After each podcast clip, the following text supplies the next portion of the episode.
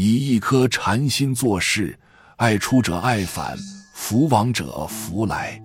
人世间的事情，有了付出才有回报，付出越多，得到的回报越大。只想别人给予自己，那么得到的就会越来越少。禅心就是一颗定慧之心，一颗不为外物所乱的心。法师讲佛时就曾告诫众僧徒，要不为外物所乱。往生最重要的标准是佛在《无量寿经》中告诉我们的一项专念，《弥陀经》的标准又高一层，是一心不乱。如夹杂其他念头，一项专念就达不到；专念尚且不成，一心不乱更做不到。禅心总是能够让人开悟。相对于内心来说，一切都是外物，外物都是让自己开悟的工具，而不是我们内在的本体。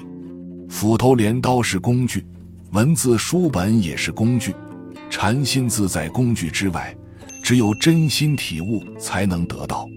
一次，慧能禅师在一个人家借宿，发现主人午休时在念经，慧能亲耳细听，但是感觉有些不对。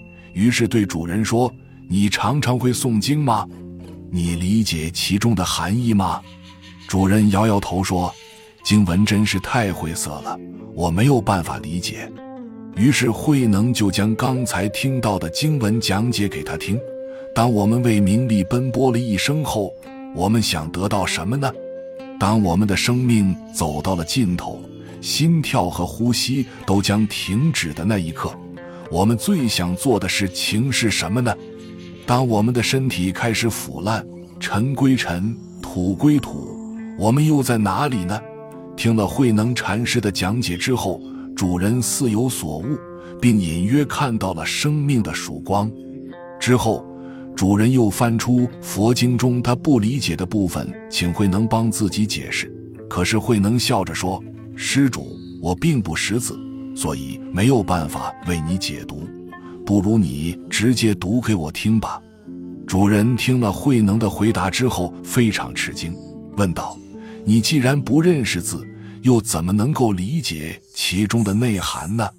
这真是太奇怪了。”慧能笑着说：“佛经的玄妙和文字并没有关系，文字很多时候只是一个辅助工具而已。”佛经的内涵是需要用心去体会和理解的，这就如同骑马不一定要勒紧缰绳一样。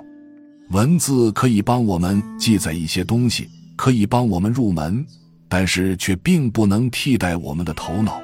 所以，不可死读书，不可尽信书本，一定要有自己的思想和观点，让自己的思想自由驰骋。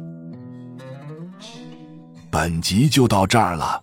感谢您的收听，喜欢请订阅关注主播，主页有更多精彩内容。